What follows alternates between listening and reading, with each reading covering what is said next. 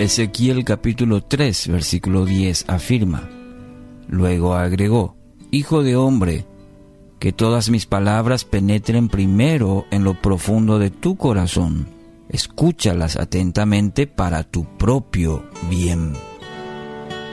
En visión el profeta Ezequiel recibe estas palabras importantes para, para ese momento, como lo también lo debe ser para nosotros hoy que todas mis palabras penetren primero en lo profundo de tu corazón.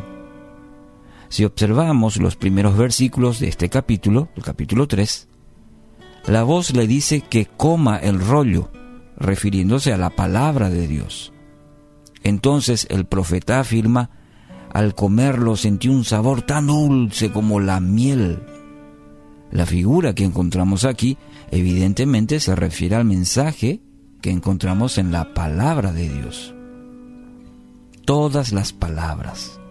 Es interesante, es como para subrayar en la Biblia. Todas las palabras. No dice aquellas que me parecen a mí, que me convienen a mí o que me agradan a mí. Dios estableció que toda su palabra es buena para sus hijos. Según Timoteo 3:16, toda la escritura es inspirada por Dios, toda, toda la escritura. Y es útil para enseñarnos lo que es verdad y para hacernos ver lo que está mal en nuestra vida. Nos corrige cuando estamos equivocados y nos enseña a hacer lo correcto. Qué linda palabra.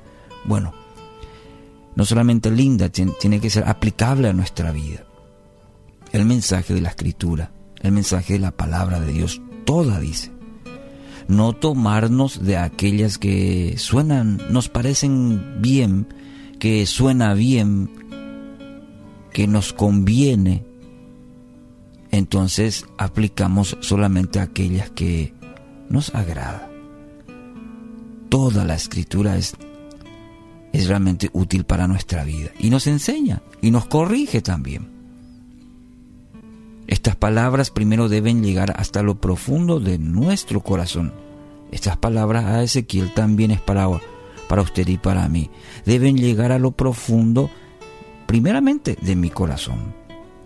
Entonces será necesario tener el hábito de meditar, de escudriñar de manera constante, perseverante, profunda, en las sagradas escrituras. En los tiempos en que vivimos, bueno, tenemos esa ventaja y desventaja también a la vez, podría decir que hoy tenemos todo a mano, ya hasta en el celular. Pero el ejercicio, el hábito de escudriñar la escritura no se hace en dos, tres minutos en un, o leyendo una eh, reflexión que alguien lo escribió y bueno, ya está. Escudriñar de manera constante, profunda, las sagradas escrituras es, un, es una disciplina, es un hábito bueno y necesario en este tiempo en el cual usted y yo vivimos. Ahora, esta disciplina no es para corregir a todo el mundo, no es para tener una vara y tratar de, de enderezar a todos. El pasaje dice, nuestro texto base, que estas palabras deben primero cultivarse en dónde? En lo profundo de tu corazón, dice. Escúchalas atentamente para tu propio bien. Es decir, que tiene que empezar conmigo. Si voy a la palabra, si escudriño la palabra, primero debe corregirme a mí, primero debe enseñarme a mí, primero debe animarme a mí. ¿Entiende? La palabra debe comenzar conmigo. No es simplemente un cúmulo de conocimiento para corregir a, los demás. Debe empezar por nuestra propia vida. El mensaje de, Dios debe atesorarse muy bien en lo más profundo del corazón y mediante el poder de su palabra, primeramente nuestra vida es transformada. Y esto es lo maravilloso de la palabra del Señor.